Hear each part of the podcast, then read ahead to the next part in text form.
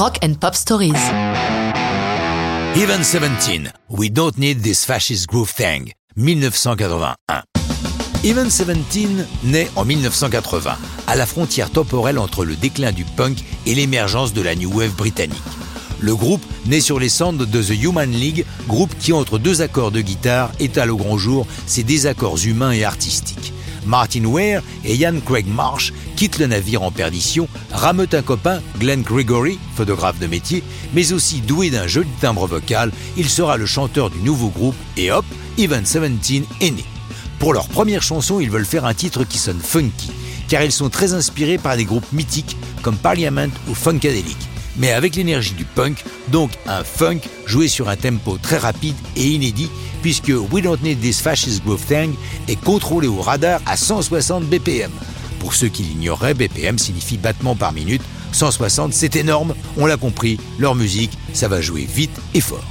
Pour le texte, ils disent s'inspirer du fameux écrivain américain de la Beat Generation, William Burroughs, qui a créé le cut-up, une technique consistant au découpage et au réagencement aléatoire de textes préexistants pour parvenir à un texte nouveau. Leurs paroles mettent en cause leurs deux têtes de Turcs du moment, leur Premier ministre Margaret Thatcher et Ronald Reagan, fraîchement élu président des États-Unis. Comment, en faisant du cut-up, en sont-ils arrivés là? Martin Ware nous éclaire. On a commencé à jammer en utilisant le cut-up et on est parvenu à des phrases étranges, du genre Heart USA, I feel your power. Ça ne voulait vraiment rien dire. Mais au fur et à mesure que l'on écrivait, on s'est dit on a une conscience sociale. Pourquoi ne pas faire entrer le monde qui nous inquiète en convoquant dans notre texte Thatcher et Reagan? On se rend moins compte aujourd'hui, mais à l'époque, avec ces deux-là, on avait l'impression que le monde allait partir en sucette. Finalement, il ne nous a fallu que deux jours pour écrire ces paroles. Avec ce texte présentant Reagan comme une sorte de divinité fasciste, le département juridique de Radio One, l'antenne populaire de la BBC, bannit la chanson de leurs ondes, ce qui évidemment nuit à sa diffusion auprès du grand public. Mais par ailleurs, cela leur donne une aura supplémentaire, être interdit de diffusion pouvant être considéré comme un gage de crédibilité politique.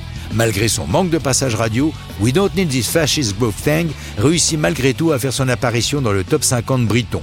La suite de leur parcours sera moins sulfureuse. Entre New Wave et expérimentation électronique, ils atteindront le zénith de leur carrière dans la première partie des années 80. Mais ça, c'est une autre histoire de rock'n'roll.